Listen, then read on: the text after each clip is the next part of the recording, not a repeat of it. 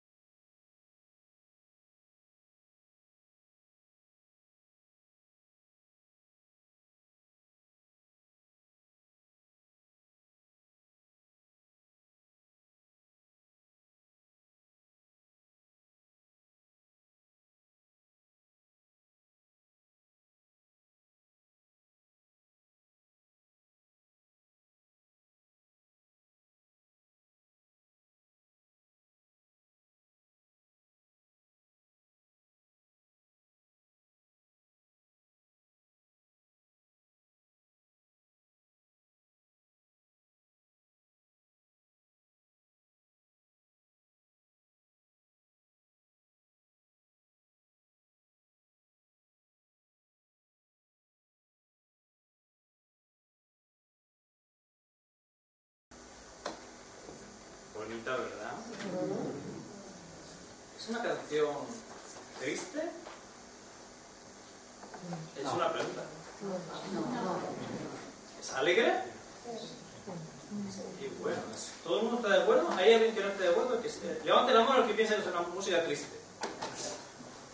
Increíble, todos tenéis conocimiento musical. ¿Habéis recibido algún curso?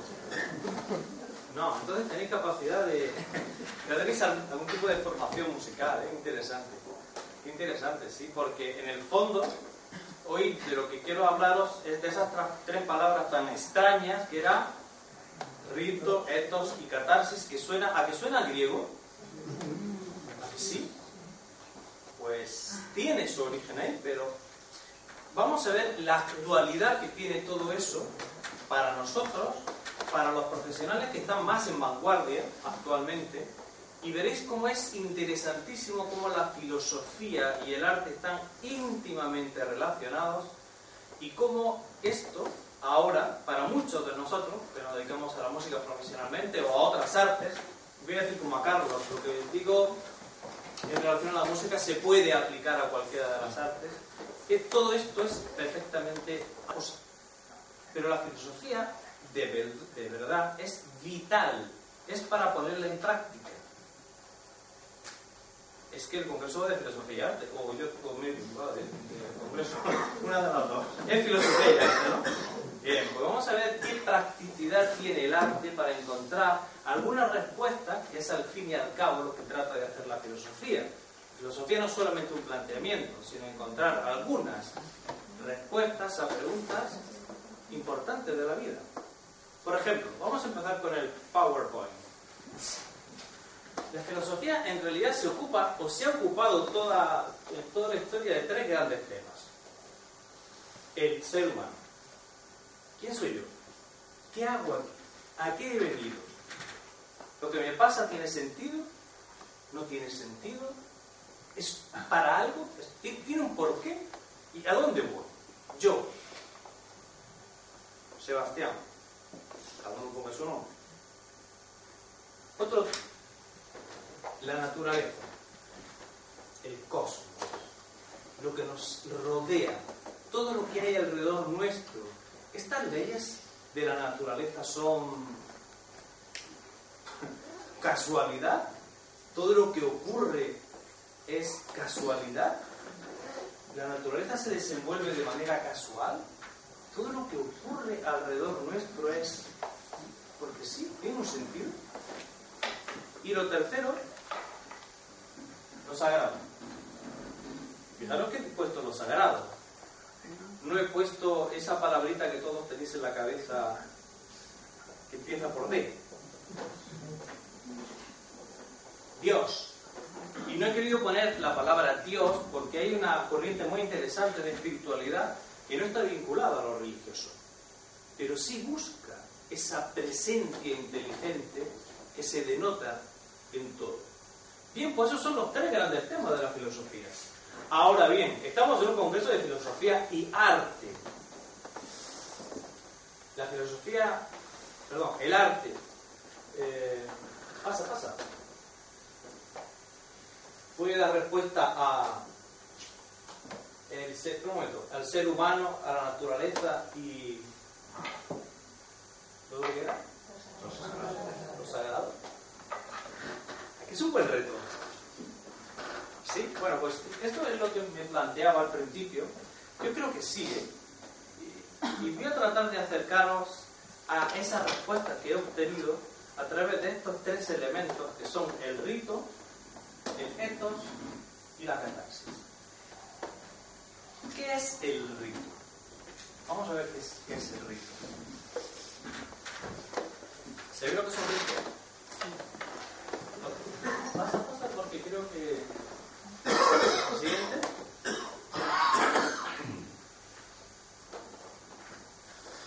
Bueno, rito viene del latín ritus, una costumbre, una ceremonia, un conjunto de reglas. En realidad nosotros lo tenemos relacionado con, con la ceremonia. Lo que pasa es que hay muchos tipos distintos de ceremonias. Hay una ceremonia como una entrega de premios, ¿sí o no? Esta, que es Olimpiadas. Hay infinidad de pequeñas ceremonias dentro de las Olimpiadas, desde el encendido, momento, desde el encendido ritual del fuego, que es el caso, hasta la entrega de medallas o el apagado del fuego al final de las Olimpiadas. Todo eso es una ceremonia. Todo es un pequeño rito. O otro rito es un concierto. Incluso una charla como esta es un rito.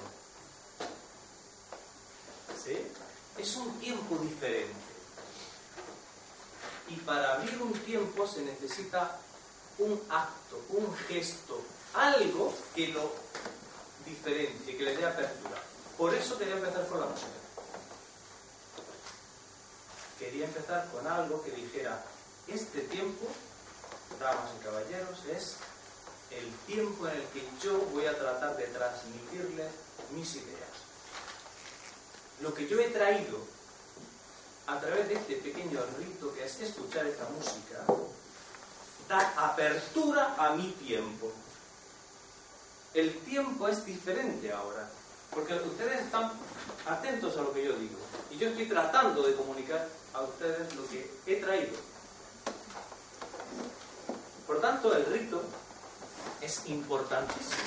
Y cada vez más y más profesionales lo utilizan, no solamente en un concierto, sino en una clase, o aquí, bueno, esto es una clase en grupo, como veis, o también una charla como esta. ¿Cómo no? Así pues, eh, quiero defender el que hay mucho, defender, traer, poner de relieve, que hay cada vez más y más y más profesionales que están utilizando pequeños gestos, algo que ayuda a decir esto hace que ahora comience el tiempo. El rito es fundamental para nosotros.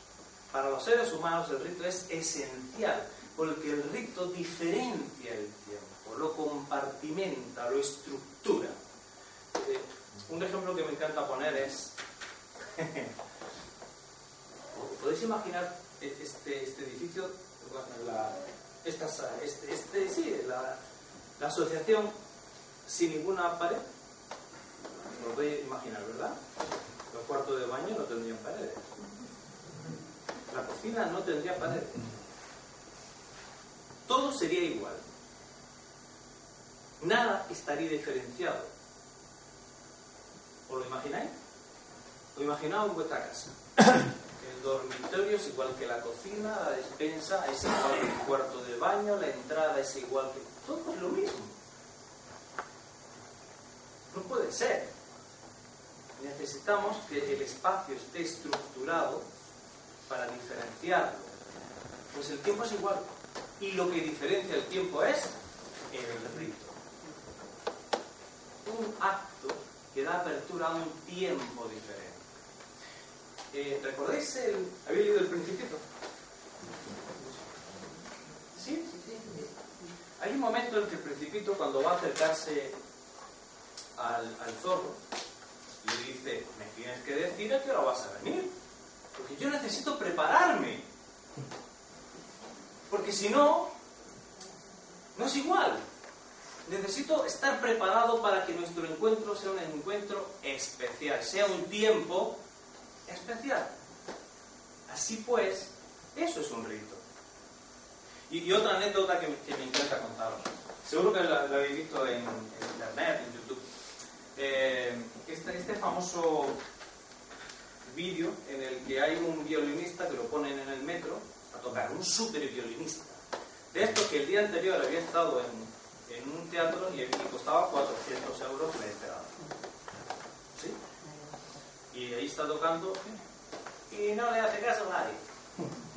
Por ahí pasa la gente, hasta que un niño se para, lo mira, sigue, porque claro, tiene prisa, va al colegio. y la madre tira de él y... Nadie, nadie hace caso. ¿Qué pasa? Pasa que no vale hacer las cosas en cualquier sitio ni en cualquier momento. Se necesita un tiempo y un lugar especial para determinadas cosas. Lo siento, es algo que hemos perdido en esta sociedad. Esto, el stage, es un lugar de poder. Desde aquí puedo transmitir. Desde aquí puedo compartir de una manera diferente a si estuviese allí. Es distinto. No es igual. Por eso los artistas tenemos esa capacidad, esa cualidad que es la de estar en el escenario sabiendo que es un lugar en el cual podemos hacer cosas que en otro sitio y en otro momento no se pueden hacer. Así que el pobre violinista, lo único que le pasó es que aprendió que hace falta el rito. En todas las antiguas civilizaciones el rito se daba cuando se pasaba de una edad a otra. Había cosas que eran del niño, cosas que eran del joven, cosas que eran del adulto, cosas que eran del anciano. Y cada vez que se pasaba de una edad a otra, había un acto, algo que les permitía pasar con conciencia a otro tiempo. Cuando eres joven puedes hacer cosas distintas, no porque no sea la misma cosa, sino porque la haces con una conciencia distinta de cuando eras niño. No amas igual cuando eres un hombre maduro a cuando eres un adolescente, aunque ames, pero no amas igual. Ese compartimentar el tiempo es necesario y se logra con el ritmo. Por eso lo quería traer, para compartirlo con vosotros, porque eh, pasa. Es eh, Ricardo Muti, es un director de orquesta, siempre que empezaba sus conciertos, cerraba los ojos. Es el momento en el que tratas de recordar qué has venido a hacer, qué idea quieres transmitir, qué es lo que te propones hacer. Y era su pequeño rito. Y una, una cosa que me, el otro día comentaba también en una charla es, porque además de rito he buscado la palabra manía. Hay gente que tiene sus manías cuando va a hacer algo. Si ponéis en Google manías, ¿sabéis qué sale? A ver cuando va a sacar. Sí, y siempre hace igual. ¿No has fijado? El, gesto, y entonces, lanza. Para él eso es importante. Cada uno tiene sus pequeñas manías, que son pequeños, pequeños, pequeños, diminutos ritos, si me permitís. Es muy, muy, muy curioso, ¿no? Y no deja de existir. Bueno, pues este es el caso de, de, Ricardo Muti. Hay muchos profesores que para comenzar o acabar sus clases hacen que sus alumnos hagan una danza juntos, canten algo juntos. ¿Por qué? Porque a partir de ese momento empieza la clase. ¿Qué significa que empieza la clase? Empieza un momento en el que vas a aprender, ya no vas a jugar, ya estás en una actitud distinta, ya no vale todo lo que antes valía, ahora valen otras cosas. El tiempo que se abre ahora es distinto. Es muy importante, porque toman conciencia de que en la clase hay cosas que se pueden hacer y otras no se pueden hacer. Y hay muchísimos profesores que cada vez lo, lo hacen. ¿Y la siguiente? ¿Cómo es? No sé por qué he puesto esta diapositiva. bueno, sí, sí, la sé. Era por si algunos estaba durmiendo. No, es simplemente una pequeña representación teatral que, si os dais cuenta, está ambientada en la antigua Grecia. ¿Por qué? Porque el teatro en la antigua Grecia, que ese es el caso, estaba vinculado a lo sagrado, estaba vinculado a los misterios, había nacido ahí, había nacido vinculado al recordatorio de momentos, tiempo, especiales que vinculaban al hombre con los dioses. Recordaba esos momentos. Así pues, el rito está íntimamente relacionado con lo sagrado, porque estaba íntimamente relacionado también con las artes nacen de, las artes.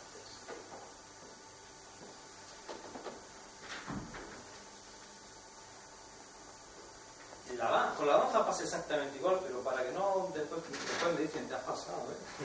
voy, a, voy a continuar, ¿de acuerdo? Esto es el rito. Ahora me gustaría hablaros del y me parece que es lo que viene después. Sí. ¿Conocéis la palabra ethos, verdad? No. Espera, espera, no la pases. ¿Sabéis lo que significa etos? ¿De verdad que no? La verdad es que yo tampoco lo sé, conocía, pero me puse a investigar. Pero bueno, antes de, del ethos, antes de explicaros qué es el ethos, os quería traer un trocito de una poesía que me gusta muchísimo.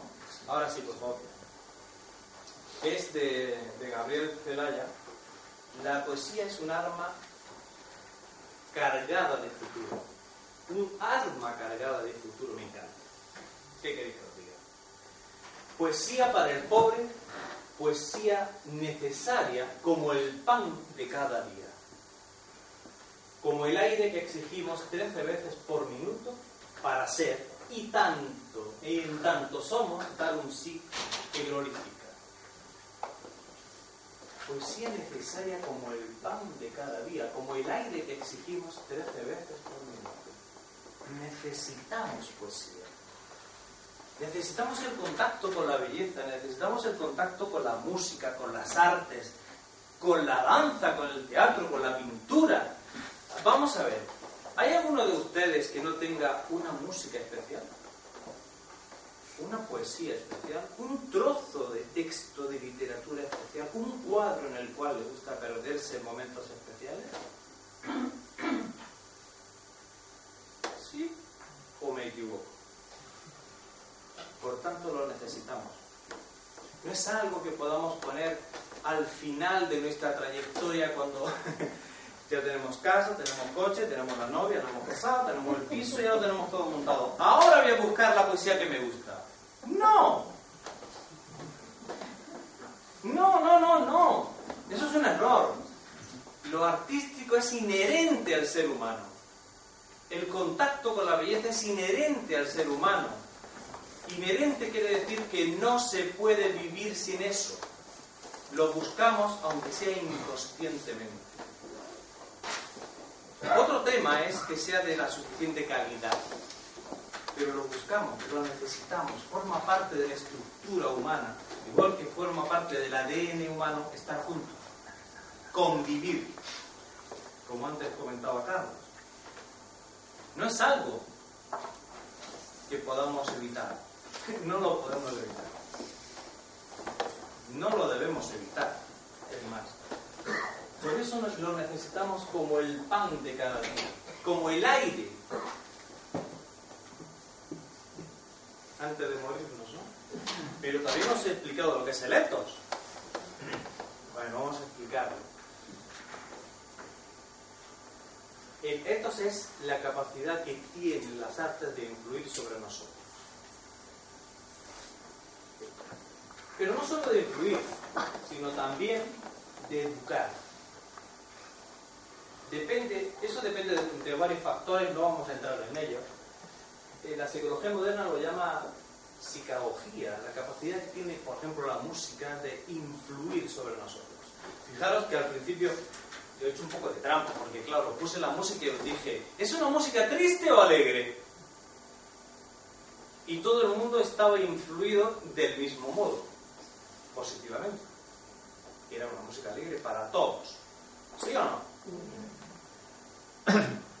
¿Creéis que es casualidad? Evidentemente no. Porque entonces los anuncios que, vemos en televisión no tendrían música, ¿verdad? Todos tienen música.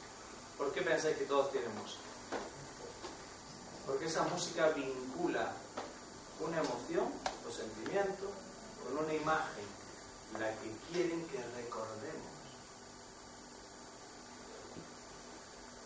Influye naturalmente que influye sobre nosotros. Eso está estudiadísimo. Otra cuestión es que la utilicemos como un elemento educativo, como un elemento formador. Y cuando digo educativo y formador no me refiero a los niños solo, sino a nosotros, que ya tenemos algunas ganas incluso.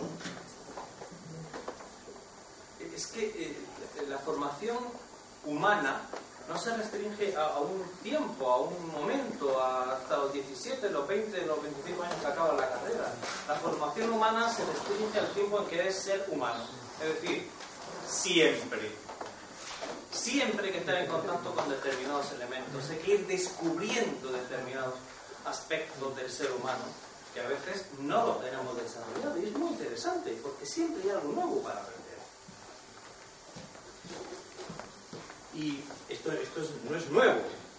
Todas las grandes culturas se han dedicado a buscar la mejor, la mejor manera de educar al ser humano. Desde la antigüedad, Egipto, Grecia, la India, China, en América, los mayas, los incas. Siempre ha habido una necesidad de educar al ser humano. Quizás, pasa por favor, el, primer, uno de los primeros personajes que utilizó, en este caso, la música para educar o para influir, ya que estamos hablando del ethos, fue este señor, que es el del teorema. Es decir, pobre hombre. Conocido por el teorema. Solamente por el teorema. El teorema de Pitágoras. Todos lo vemos ahí. Bueno, pues esto, primero, él no fue el que inventó el teorema, ni muchísimo menos. El teorema era ya conocido. Solo que lo, sí, es verdad que lo, trajo, lo popularizó y nos lo enseñó. Pero es muy, muy, muy antiguo. Pero hay otro elemento que es este. Bonito, ¿verdad? No sabemos qué es, pero bonito. Además de la ciencia, era un personaje que utilizó la música para explicar y para enseñar determinadas cosas. Aquí lo que estáis viendo es la división de una cuerda en distintas proporciones, porque dependiendo de la proporción se produce un sonido y ese sonido influye de un modo determinado sobre el ser humano.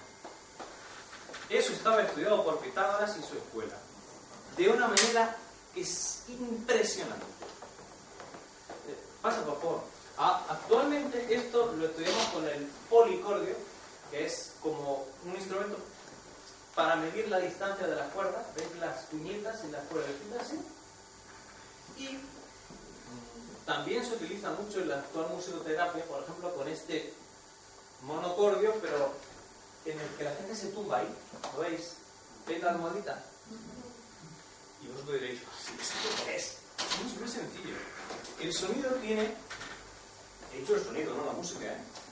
El sonido tiene ciertas propiedades, tiene ciertas leyes, y son leyes que como tales no cambian, son siempre armónicas, son siempre perfectas, tiene unas proporciones siempre iguales. Curiosamente unas proporciones que están en la naturaleza, en los minerales, en los vegetales, en los animales y por tanto en el ser humano. Así pues, si las leyes del sonido podemos ponerla en contacto con el ser humano, vamos a producir una armonía, un equilibrio por resonancia. En eso se basa la musicoterapia actual. Algo que ya Pitágoras hizo hace bastante más tiempo atrás. Pero es la base de la musicoterapia actual, la influencia que la música tiene sobre el ser humano, es decir, el ethos. El ethos. En algunos cursos que, doy, yo tengo un policordio, eh, hemos, probado, lo hemos hecho aquí. Ah, no, nunca. Ah, la próxima vez que venga me lo traigo. Lo que pasa es que mide un metro veinte, es, un poco incómodo. La última vez que pasé por un aeropuerto me lo quiero sacar y todo, porque sabe que era una ametralladora ahí. Pero lo grande que era, lo digo en serio. Bueno, eh, algunas veces en, los cursos lo que hago es sobre la mesa, como no tengo este tipo, poner el monocordio y hacerlo sonar y tumbar a una persona al lado. Y la sensación, cómo van entrando eh, los, armónicos, cómo van entrando esos sonidos, es siempre muy agradable para las personas. nadie quiere bajarse de la mesa luego, siempre sacarlos de allí. Es, muy interesante porque la, influencia es siempre muy rápida, muy impactante y estamos desvalidos frente a ello, en el mejor sentido de la palabra. No hay manera somos influenciados por la música. Aunque no queramos. Eh, se nos ha dormido. ¿Pasa, por favor? Bueno. Hay infinidad de autores que podríamos mencionar que han trabajado la influencia positiva que tiene y lo necesario que es, por ejemplo, la, educación musical en el ser humano. Desde Platón, que dedicó enorme cantidad de escritos, lástima que no tenga aquí el, el, estos, el boletín este que escribió, escribí sobre lo que Platón nos dijo sobre la música. Hay cantidad de escritos de Platón porque Platón propone, bueno, vamos a, voy a escribir sobre qué educación requiere un buen ciudadano. Y hay dos elementos fundamentales para él. Uno, la música. Y el otro, la gimnasia. Pero ojo, la música no como la entendemos nosotros. Para ellos la música no era solamente los sonidos, era la música, era la poesía, era la danza, es decir, movimiento y sonido. Pero también era la astronomía y la historia la música. Era un término diferente. Y la gimnasia, pero como no voy a hacer publicidad a la gimnasia, lo vamos a dejar, también. Así pues, es algo que se ha estudiado durante mucho tiempo a lo largo de la historia. Esa influencia, ese.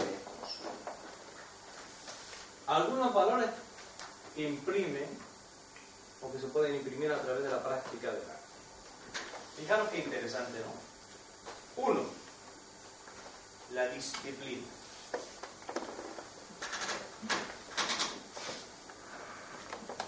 A ver quién puede tocar la guitarra, como ha hecho Carlos hace un momento, sin disciplina. Horas y horas y horas repitiendo cuanto más conscientemente mejor hasta que te sale. Hasta que logras ir avanzando poco a poco. Con esfuerzo, muchísimo esfuerzo. Ahora está muy de moda lo de la cultura del esfuerzo. Son dos ingredientes fundamentales si queremos avanzar. Y nos lo dan las artes, si se quiera pintar igual. ¿Os imagináis? para ir dominando la técnica de la pintura. Otro elemento que me gusta muchísimo que es el aumenta el rango emocional.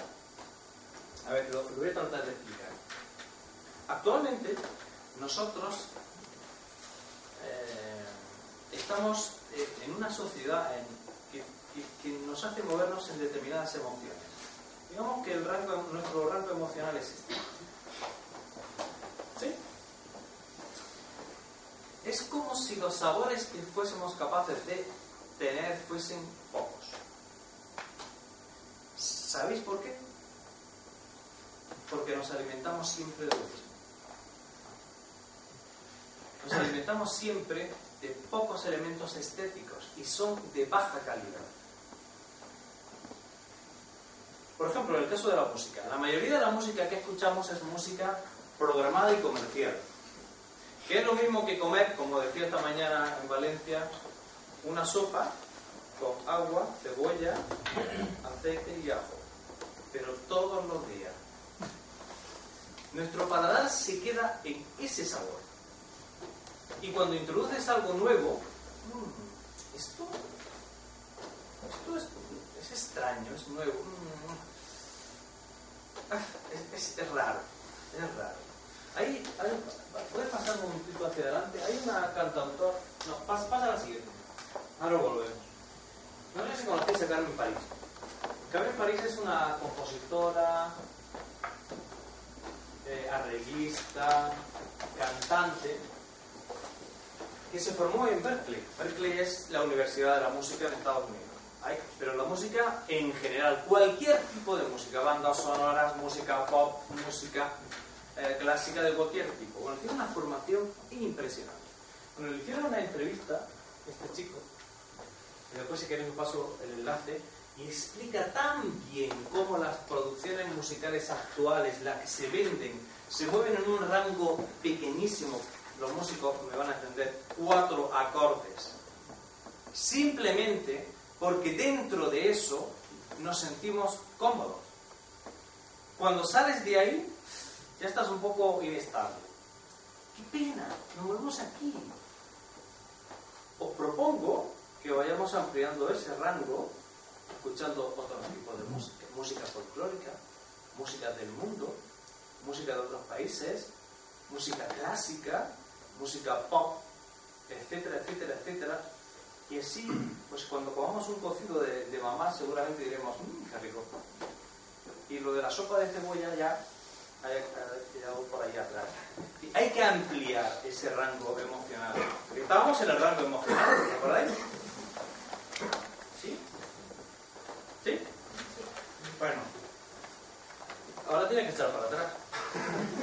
Dos. Jota. Ahí está. Desarrolla la creatividad. Vamos a ver, si yo pidiera ahora que hicieseis un gesto con el rostro, ¿a cada uno haría un gesto distinto? sí? Todo el mundo es capaz de crear algo, entre comillas. Eso no quiere decir que sea bueno. Digo que somos capaces de ser creativos. Como todas las potencialidades hay que desarrollarlas, pero tenemos, tenemos esa capacidad. Igual que tenemos la capacidad de fomentar de desarrollar nuestra imaginación, de ir más allá de lo habitual, e incluso de captar determinadas cosas. Así pues, son una inversión el futuro, las artes. No me digáis que no. Hay muchísimos valores que se pueden imprimir a través de las artes. Tal vez por eso la estamos eliminando de todos los sistemas educativos. No vaya a ser que tengamos criterio y si tenemos criterio tengamos pensamiento libre, que es un problema, ya que estamos hablando de filosofía, que también lo han quitado de los, de los estudios. Es interesante, ¿verdad? Eh, ¿Sabéis por qué? Pasa la siguiente. Ahora sí. Este señor, que es Robinson, no sé si alguno de vosotros lo conocéis, es un pedagogo, conferenciante.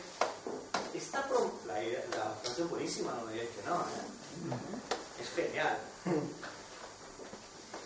Está promoviendo toda intensamente una, un movimiento entre los profesionales de la educación para desarrollar la creatividad de los alumnos.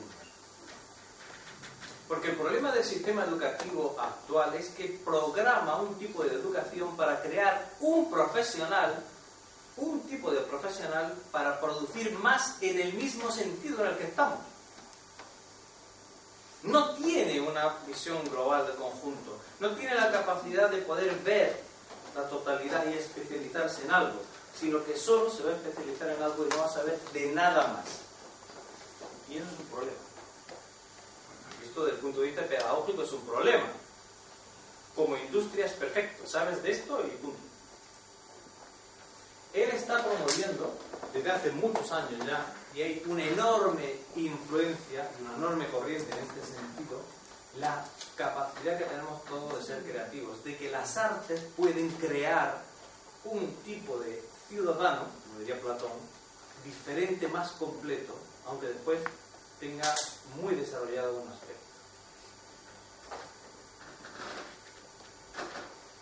¿Mejor lo del ethos ahora? Vamos a la última. Tienes que pasar dos, creo. Sí, lo de Carmen París y ahora vamos a catarsis. ¿A qué os suena la catarsis?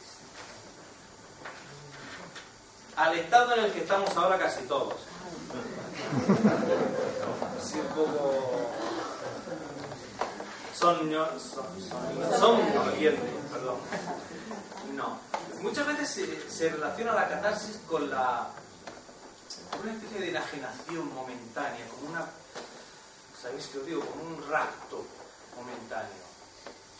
No digo que no tenga algo de esto, pero eh, reitero que lo que trato de hacer es traeros hasta aquí la validez, lo positivo y lo útil de lo cotidiano que tiene el rito, el ethos y la catarsis. La catarsis es una liberación, es depurarse, es descargarse, es limpiarse, es quitarse algo de encima que te permite ver las cosas desde un poco más arriba, con un poco más de conciencia, con un poco más de objetividad. Eso es la catarsis. Y para explicaros un poco lo que es la catarsis, he traído una anécdota. A ver, pasa. Que, que le, le preguntaron a un director de orquesta, Ferenc Seid, sobre cuál había sido el momento más especial que había vivido en su carrera. La respuesta es genial. Al finalizar un concierto, cuando nadie aplaudió hasta pasados unos segundos, fueron unos pocos segundos que necesitó el público para volver de su estado de conmoción. Ese silencio fue el mejor aplauso de mi carrera. Eso es una catarsis. Eso es una catarsis.